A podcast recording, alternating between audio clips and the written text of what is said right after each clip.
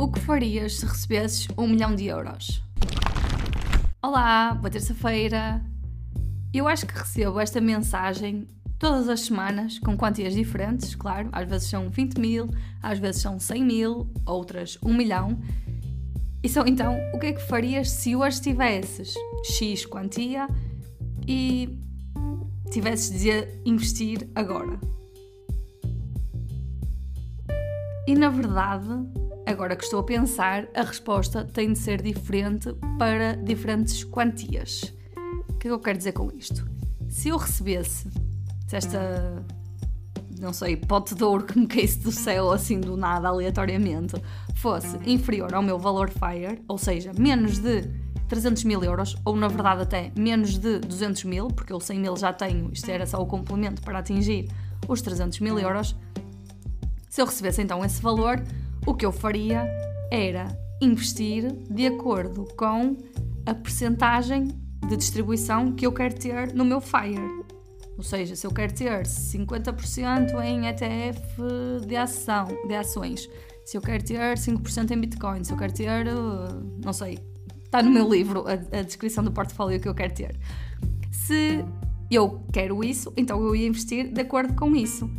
Os multiplicaria a porcentagem então de distribuição pelo, pela quantia que me dessem, ou como, sei lá, que tivesse recebido, e iria investir nesses ativos ou nessas plataformas fosse lá o que fosse.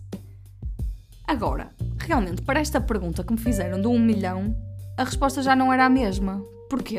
A minha estratégia.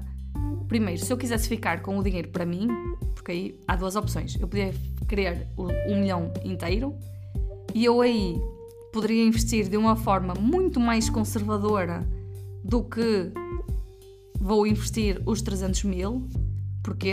Porque eu com um milhão de euros, mesmo que eles estejam em certificados de aforro, eu vou ter os meus mil euros por mês. Eu não preciso estar a investir nos chamados ativos de renda variável, não é? sem capital garantido, porque com ativos sem muito risco ou quase risco nulo, eu conseguiria então o valor mensal, ou seja, tirar dali os, os rendimentos que eu preciso para as minhas despesas. E isto é uma forma inteligente de se fazer as coisas, que é não, não há necessidade de eu correr mais riscos do que os necessários, se com menos risco eu consigo atingir exatamente os objetivos que quero atingir. Outro cenário, que eu acho que até era o mais provável, se eu ganhasse assim uma lotaria ou, ou uma coisa assim, era ficar com os meus 300 mil euros e fazer aquilo que eu já tinha dito, ou seja, investi-los de acordo com o meu plano FIRE pessimista. Vou deixar aqui no link a descrição do artigo que tem a tal distribuição que eu quero ter. E os restantes 700 mil, que se calhar eram menos do que 700 mil, porque paga-se um imposto altinho sobre as, esses prémios que se recebem, se calhar eram só 800. O restante eu, sei lá, se calhar dava às minhas irmãs, se calhar dava ao meu namorado para ele também atingir a independência financeira dele. E isso agora vai um bocadinho para outra questão que às vezes me colocam, que é eu tenho este objetivo do FIRE, mas na verdade não me está a parecer que eu algum dia fique sem rendimentos, ou seja, que eu tenha de usar a 100% só o valor investido que, para cobrir as minhas despesas, porque eu tenho livros, porque tenho o blog, mesmo que não escreva mais nada, continuam a dar rendimentos passivos.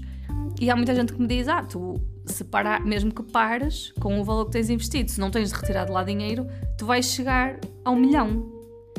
E eu acho que isso não vai acontecer porque eu não quero que aconteça e eu posso decidir que não aconteça. Se eu tenho dinheiro a mais do que preciso para as coisas que me fazem feliz, e aqui, para quem ainda está assim meio perdido, eu recomendo muito o livro O Dinheiro ou a Vida, que fala muito da curva do suficiente. Quando nós estamos na quando nós atingimos o suficiente, temos o pico da felicidade e depois mais dinheiro, mais coisas não vão necessariamente dar-nos mais felicidade, são só mais confusão, mas na prática não tem grande impacto no nosso bem-estar.